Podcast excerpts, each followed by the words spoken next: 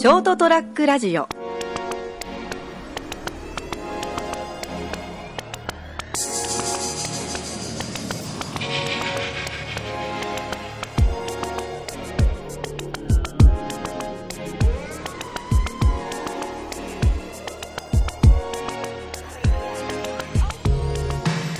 皆さんこんばんは。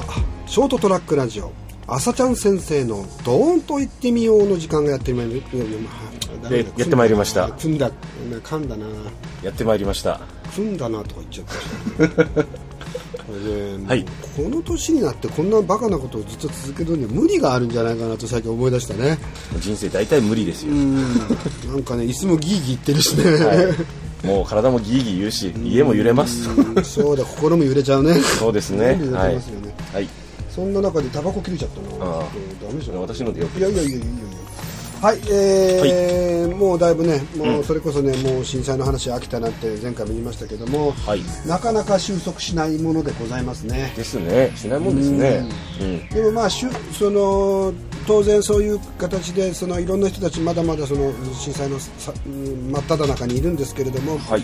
えーまあ、これを機会にいろいろなこう人生が変わってきた人たちもねもちろんたくさんいらっしゃる、まあ変わざる変わりざるを得ないとかいう方も本当多いと思います、あのーまあそれこそネガティブな方向にやっぱりねで大変な思いをされている方もいるのと同時に、うん。まあ、これを機会にもしかしたらこう考え方変わってこうポジティブになった人もいるかもしれないなと思う、そうですね。ねまあはい。あのー成田君ははい。なんか最近変わったことってあります、あどうも成田です。最近変わったことはメガネを買ったら遠近療養 をし指示されましたメガネ屋さんに。僕も行かなきゃいけないんだよね。あのメガネがもうボロボロだったんでうん買いに行ったら「成田さんこれ遠近療養にしましょう」って「え？っ?」あー 老眼？老眼だね。っていうはい。うん、僕もそうだね。行かなきゃいけないんではい、すけど、っていう感じです。それが最近変わったこと？一番あの 一番短い目あの体に身につけてるもので変わったのそれ。君は僕の話の流れを無視したよね。変わったことですか？それによってなんかこうポジティブになったこととかっていう話聞きたかったそうですね震災関係っていう、まあもうそうですね、あのほら島崎三郎書店さんの吉田さんのお誘いで、あのほらあの避難所にね、はい。よあの子供たちにまあねいろいろ退屈したり、あのしてるから、まああの読み聞かせに行きましょうと言われて、まあまあ前も言ったと思うんですけど、ね行かれたみたいですね。はい。読み聞かせに参加させていただいて、でなんかその様子がなんかあの主催者の森さんをね、あの熊本の、えっと熊日のアレジアレンジ、アレンジ、うん。あれあの方あのその方が取材に来てて、アレンジ F1 ドライバーだ。えっとね確かね6月18日のやつに乗るそうです。僕もついでにちょろっと写真金ちゃんと一緒に、はい、いいいいことで乗りますね新聞にね。そうだね。悪い方じゃなかったんだね、うん。初めて乗るのが初めてじゃないだろうけど。斉藤さん、え斉藤じゃない、えっと、浅川さんと、あの、あれですね、肘黒さんと、浜さんもなんか、この間新聞載ってましたよね。乗ってたね。ね、しかもいい方で。いしかも新聞の第一面に。あ、一面なんですか一面なんですよ。すごいですね。えーということでねあの、まあ、復興を機会に僕らもあの、えー、と結成したですね、はい。あのボランティア団体がありまして、まあ、あの自然災害サイバーレスキューという、はい。えーチームっていうやつなんですけどそれの記事があの西西日本新聞さん、西日本新聞さん。ははい。い。の一面でなぜかあの、の載りましてですね、はいはいはでもうやめられなくなっちゃったねま、ままあ、ちょうどいいですね。あの新聞まで載っちゃったらですね、やめやめますとか言えなくなりますからね、まあ、いろんな人が乗って、あ、見ましたよって何するんですかとかね。そうですね。だからあの後もいろいろお問い合わせがありましてまたはい。はい新たなそのあの中でのプロジェクトっていうのがですね、立ち上がる予定になっているんですけども。ですね、いろんな方がその復興するために、ね、あの何かできることがないかと探してる人もいると思いますんで。そうなんですよね。関わる人が多くてね、その分やっぱ力がつくわけですから。まあねほら IT ってな何をやるにしても結構必要になるんですよ。うん、で例えば復興支援やりたいんで団体作りましたって言っても、はいはいホームページがいるとか。そうですね。とそのメンバーにそういう詳しい人がいないと困っちゃったりするわけなのでだから僕らもそういうのの支援してあげようということで今ちょっとその最終的なですね、えー外向けのその支援内容ですね、あのを固めてるところなんですよ、はいはいはいはい。であのうちでその政策を手伝ってあげるというような仕組みを作ると、まあ完全にゼロはちょっと結構厳しいと思うんですけどゼロっていうのはゼニーの方ですか？そうですね。はいはいはい。であのーすごくこう安く設定して、でしかもあの補助金とかで作られる人も多いあからあ支払いを1年ぐらい猶予を持たせようと。なるほどですね。だから1年間ぐらいタダで使えるみたいな感じ。おらなんて素晴らしい活動なんですか、でもまあそのただだから素晴らしいとは思わなくて、それはお金もらもらえるもんもちろん活動していく上でお金いるから、あのもらえるような状況をね、あの作った方がいいんですけど、あのとりあえずこう、看板が上がるとね助かる人が多いと思うんで、そうですね。あこういうことをやってくれてるところがあるんだとかですね、だからそのこは間反布していった方がいいですよね。だからお金が出るまではお金取らなくていいですという形で、えー、とサイトを、えー作るのをお手伝いするような、はいはい。まあ、プロジェクトであったりとか、ええ。事務作業的なものってどうなんですかね？あーそれもですねやります、えーと事務作業を効率化するためのアプリケーション開発っていうのをやりたいんですけど、これはちょっと資本がいったりとかいろいろリソースがかかったりとか、あと開発する人たちを増やす必要があったりとかするので、ね、働いたらお金かかりますからね。そうですね。で、そういう人たちに納得して参加してもらえるような仕組みっていうのをこれから作っていくということで、まああのまあ、準備委員会じゃないですけどそういったものはその NDCR の中に立ち上げてですね、そのえーじ事務関係の IT 支援をするような仕組みっていうのは、これは多分柱になっていく今後ってねいうふうには考えてるところなんですね。常々こう見てて思うんですけど、いろんな活動ね、はい。そういう、あのー社会貢献ができるような活動、人助けができるような活動が、まあ、団体さんとか名前、名乗りを上げてるとこたくさんありますよね。うんその時に結構一番、あのーこれが不足してるんだろうなって見て思うのが、もちろんその IT スキル、そういう技術力もそうだし、組織力、人数はいるけど、事務能力がないところが多いような気がするんですよね。そうですね。やっぱりあの急にそういうものを立ち上げたとしてもじゃあどうして回していくのかとかっていうところにおいて、その管理ができる人がいるかどうかっていうのはすごく大きいそう。と思いますし、その管理をする人事務的な管理ができる人っていうのも、えーまあ、紙ベースでやるよりも、こういった災害の場合には、紙ベースでやってるとどうしても逆にですね例えば在庫管理なんかも、うん。といちいちそのパソコンを見なきゃわからないでははい話にならないんですね。うん。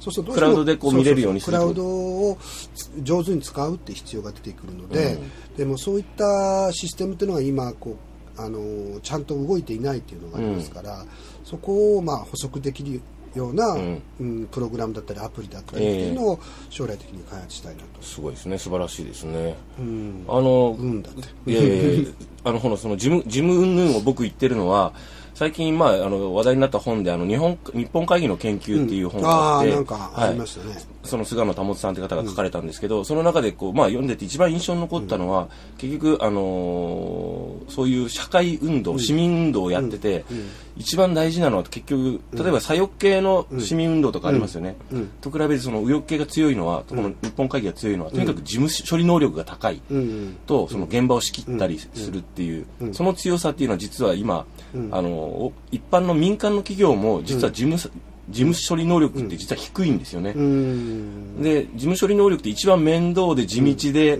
なおかつちゃんと場を仕切る人がいて、ノウハウがないとダメっていう、であと長期のビジョンって言って変ですけど、あのー散らばってなくて、もう要するにこれをやれっていう道筋をつけらつけられつけないと、結局あのグダグダになってしまうっていう、あのせっかく例えばデータを集めても今度はそのデータをあの次に何に使うのか署名を集めても次にどういうふうに活用してあの社会に貢献していこうっていうのが、あの結構抜けちゃうっていう。そうね。場当たり的で解散したりとか。結局ね、すごくね、あのボラボランティアをやってらっしゃる方って、うん。やっぱり生真面目な方も多いんですね、はい。すごく優しくて、ううん気持ちがそういう優しい気持ちをお持ちになっていうんて、世のため人のために。っていうふうにやってくれる方たちが多いんですけど、まあ、その反面、だからそういうところのこう社会的な部分でのその演出だったりとか、うんえーそういうところまで気が回らなくて、はい。もうその現場をどうにかしたいっていう気持ちだけが強くなってしまう。はい。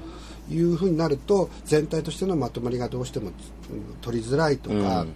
えー例えばいろんな申請の書類が作れないとかうん。っていうところに行ってしまうはい。可能性があるんですね。はい。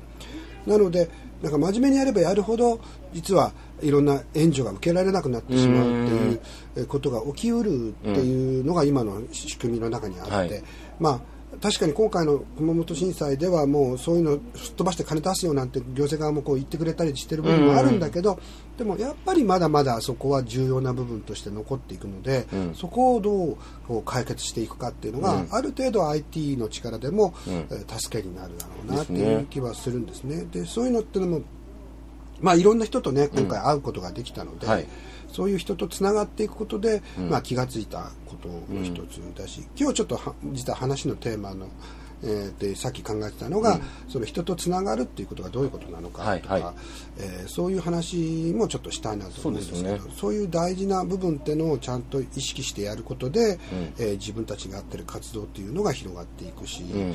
えーいろんな人たちのためになることになるんじゃないかな。そうですね。その実用実際にあの現場でね。現場で動いてそして何が必要か、そしたらその中でどうしても自分一人の力ではできないことってたくさんあるし、あの問題意識をたくさんも、みんなも皆さんが持ってたらそれを共有した方がいいですもんね。そう。これだけ SNS がたくさん使われるようになって、うん。いわゆるシェアするそれは別に価値のあるものだけじゃなくて問題も含めてシェアしていくっていうことを共有するっていう。ができる時代になったっうんていうことだと思うんですよ。ですね、その中でやはりこう人と実際に会って話をするっていう、すごい大事ですね、浅川さんは割とあれですよね。人と直接会って話をするっていうのが重要に、なポイントにしてますよね、そうですね、うん。でそうやってその中で話の中で自分が何をするべきかっていうのを最終的に決めていくっていう重要性があるし、あれなんですよ。やっぱり人と会うとあのね情報量が違うんですよ。ああそうですね。文字でやり取りするのと、実際行ってその人の顔を見ながら、その人の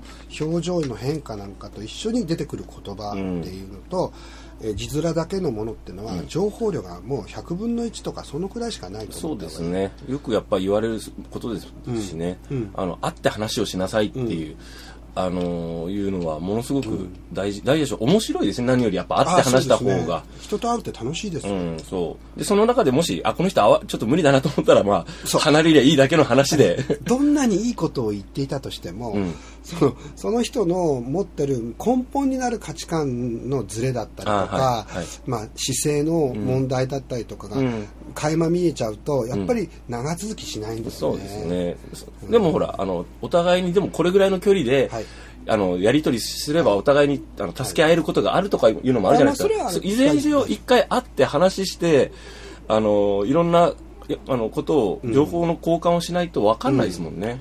でそれであこの人とは少しちょっと距離を持ってんお付き合いさせていただいた方がいいかなとか、あこの人とはもっとこう真剣にがっつりやった方がいいかなっていう判断っていうのは本当文字だけじゃ難しいあ難しいですね。難しいうん。でも、実際に会って、いろいろ話をしていくと、発見もあるしね。そうですね。自分自身に対してのね、あとこう、なんかあの、向こうが持ってる印象で、自分がやったことがないようなことも依頼されたりするじゃないですか。するんですよね。はいはい。はいありますね。あの何でもできると思いやがって。で多いんですね、朝から。そういうことがね。多いですね。僕とかもほら、その、読み聞かせしてくださいって言われたけど、したことないけど、まあ、とりあえず面白そうだからやりますって言ってやると、結構できるもんで、できる。結構できるっていう。あの残念なことにね最近のその、まあ、学生さんとかと,、えー、とお付き合いするのは結局学校とかでもあるんですけどそういう分ではすごく皆さんこう、えーセンシティブなところがあってあ言葉を選びましたね。うん。そうですね。いろいろ今いいからどう言おうかなと思ってるんだけど、あいつらやる気ねえんだよねすぐ及び腰になる。できないことはしたくないっていうのがね。できないことかどうかをやってみなければ分かんねえじゃねえかよっていうところあるんですけどね。まあうん、僕はそういうタイプなので、ん。あのこれ難しいかなと思ってもあのまずやってみようと思う、はいはい。でできなかったらごめんなさい言えばいいかなと思ってるんだけど。なんかできんかったって。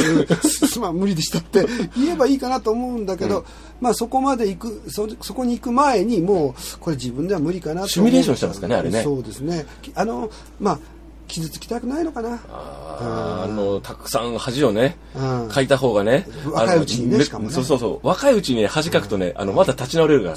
俺なんかもう、もう、46ぐらいなのに、たくさん恥を書いてね、もう傷だらけだけどね、そこそこね、あの、それネタにしちゃうから話の。そうね。この間さ、できると思ってや、や、言ったんだけどさ、全然ダメとかシーンとしての場所がとかいろいろ言えるじゃないですか。そうなんですよね。そのくらいの強さを持っていかないと、強いのかどうかわかんないですけどねそれはね強さでもあるんですあよーそうなんですかあね。のこの世の中これからね乗り切っていけないっていう気もするのね,、ね。っていうのが結局これまでの、うん、となんか仕事のやり方とかも例えば、はい。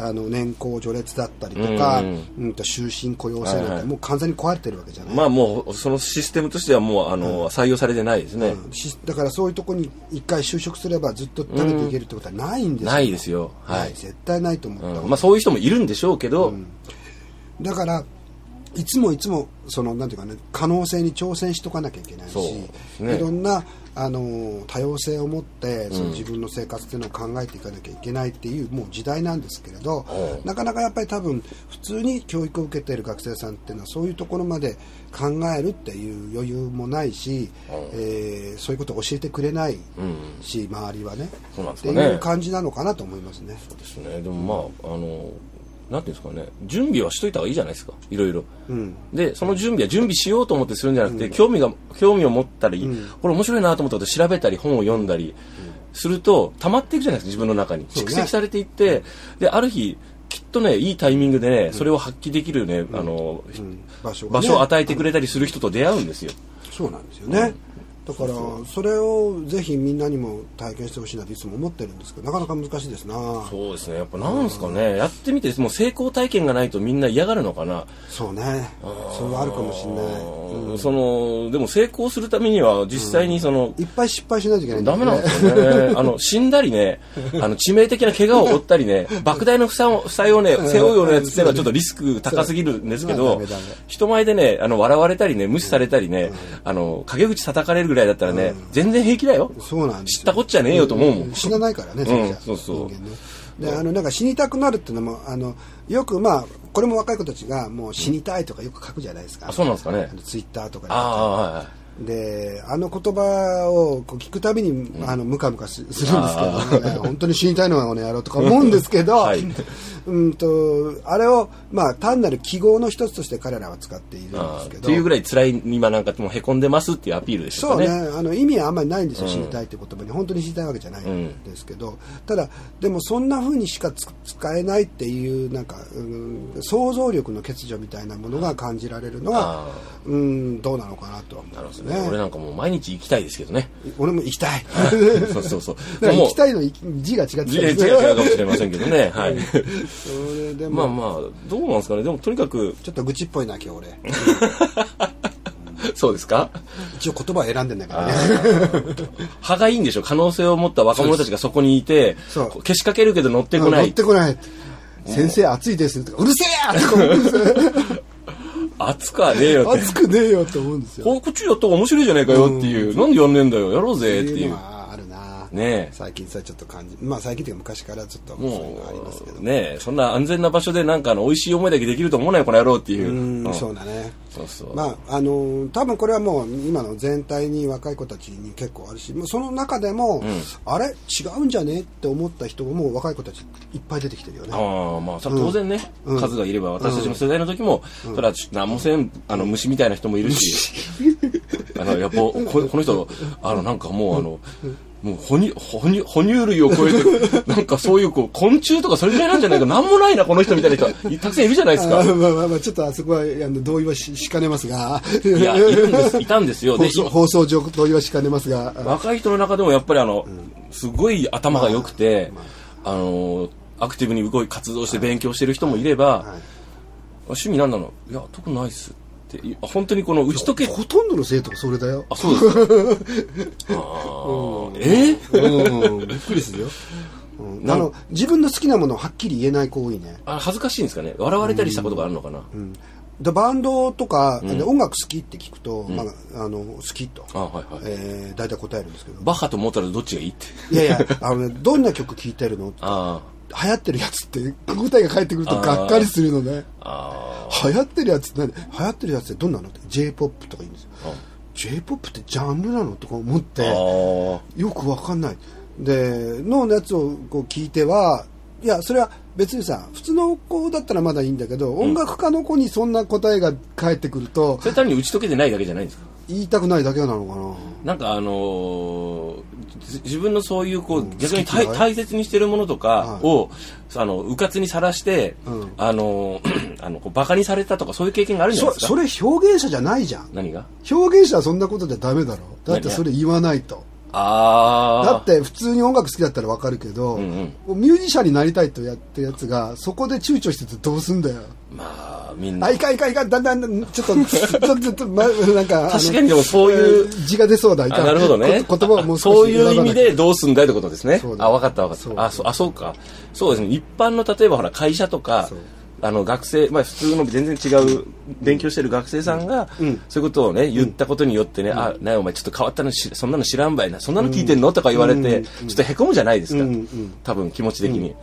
ならわかるけど。どうせわ、かんないしこいつに言ってもっていううん。そうそうそうそう。だけどそうじゃなくてそういう、まあ、音楽をね、かなんかなりわいにして生きていこうという志がある人が、その程度のことでお前傷つくなよと。むしろ反撃しろよと。そうそうそうなんすか知らないの？こお前これの良さ分かってねえよぐらいのことが言えなくてどうすんだよっていう。そのそのそなんていうかあのバカさ加減みたいなのが必要で、そうですね。バカ力みたいなのがね、あのいりますねいい子ちゃんじゃね表現者になれないんですよ。まあ、いい子ちゃんってなかなか最近ね、あの、50代特有の表現だな。なんでバカ バカってないですごめんなさいね。言葉が悪かったですね。あの、本当にね、おバカな。うん丁寧にすればいいと思うんじゃないんですけどそねりゃ。そうか。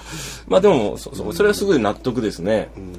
たくさん恥をかくようなステージを用意してやるといいんじゃないですか？うん、そう、無理やり恥かかせようかと思って、あまりやったら、この、なんていうか、あの、親御さんから怒られそうなんで、その、親が出てくるけどもね、そこでね。恥ずかしいから親親黙ってるとか言えばなんか大学でもきっとあるんじゃないかなと思うんですよね。その、親御さんからいろんな、こう、クレームとかね。ーありそうな気がするんですよ。僕はあんまり体験したことない。本来なら親はね、あのほっとけよ恥ずかしいから出ていかないですけどね。うん、ほっとけよ、そんなもんね、子供の勉学に関して大学入れたんだったら、もうそれで。そうそうそう。あとはもう私が言うことではありませんからぐらいの。こういう発言もまずいのかな、ちょっと。親御さんの気持ちもわかります。そうそうそうはい親だからねはいそうですよ、そうですよ。でもそこはあえて子供を信頼して、はいあのーはいいやもう何でも言ってくださいササポートするっていう。で、ね、疑問に思ったら素直に聞く。先生って、あのー今こういうことをされてるけど、あの、活動してるけど、大丈夫でしょうか？と。ね、これ、この方向でいいのかしら？っていうような相談は当然あって叱るべきだとまあ、思うんですよ。もちろん、もう甘んじて受けますよ。それはもう当然ですね。フォローはこんな感じでいいですかね？フォローになってんのかな？わかんないですけど。うんまああのーまあ教育っていうことからするとその単純になんていうのこうただ学校で勉強をしてうん大学で勉学を教えるっていうだけではなくてやっぱうん。学校生活も含めてそのうん。子たちのこう姿勢も含めてねこういろんなところでもしかしたら教えられるはずなんだろうなとは思うんですよ。でもあまりやりすぎるとなんか変更教育みたいに言われてしまうかもしれないと思うね変更してたかもしれないですけどね。いや、思うんですけど、俺は。うん、で変更しててごめんなさいって言える先生だったらよかったのかもしれないですけど、うん。まあ難しいところだと、バランスが難しいとは思いますけどね。みんな可愛い学生さんとそうですね。は。い。ぜひ、だから、あの、そ、あの、弾けて育ってほしいんですよね。そうですね。僕たちあのだからこれ言ってまた怒られるんですけど失敗してほしい、そうですね。失敗はね、必ずするもん。うん、もう、やっちま学。生のうちにやってほしいそうそう失敗。リカバリーが効くうちにチャレンジして、あの、トライしましょう。そして、その中で必ず成功します。あのーい小さな成功でも。そしたら、それきっとね、向いてるやつなんですよ。まあそうですねおそらく。だから手数を増やさないといけないから、あ、これはやら、や、俺や、や、前、前、チャレンジしたけど失敗した。このやり方やめよう。で、なぜこれ失敗したのかなとか考えるじゃないですか。なぜこれうまくいったのかなと。うん。そういう事例をたくさん自分の中に持っとかないと。自分はこういうやり方で我が得意だなとか、手数を増やしておかないと、シャバに出たら、今度は失敗したら致命傷だから。そうなんですよ。学生のうちは失敗してもん。いいんですよ。だから。うん。なので、周りも保護してくれる、うん、まあ社会人でも1年生2年生はみんなまあ多めに見てくれますよ、だけどむしろねあの挑戦する癖をつけとかないと社会人になると挑戦しなきゃいけないんですよ、その時に挑戦する癖がついてないとあいつつまらんねでもそれこそあのお芝居になっちゃうんで。そう。自分をね知るっていうことはとても大事そうですね。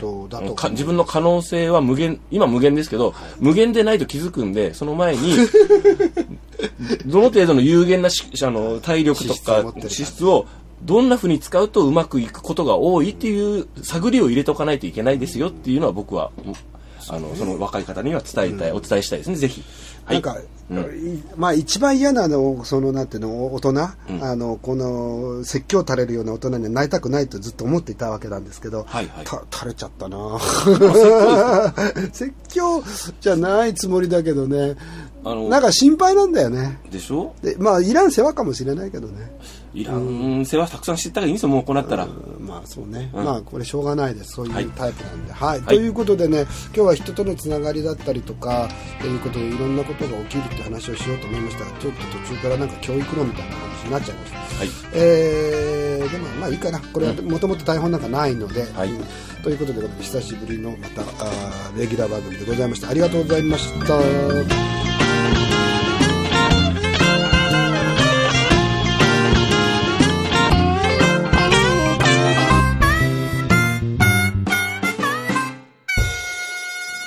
ST-radio.com ショートトラックラジオ。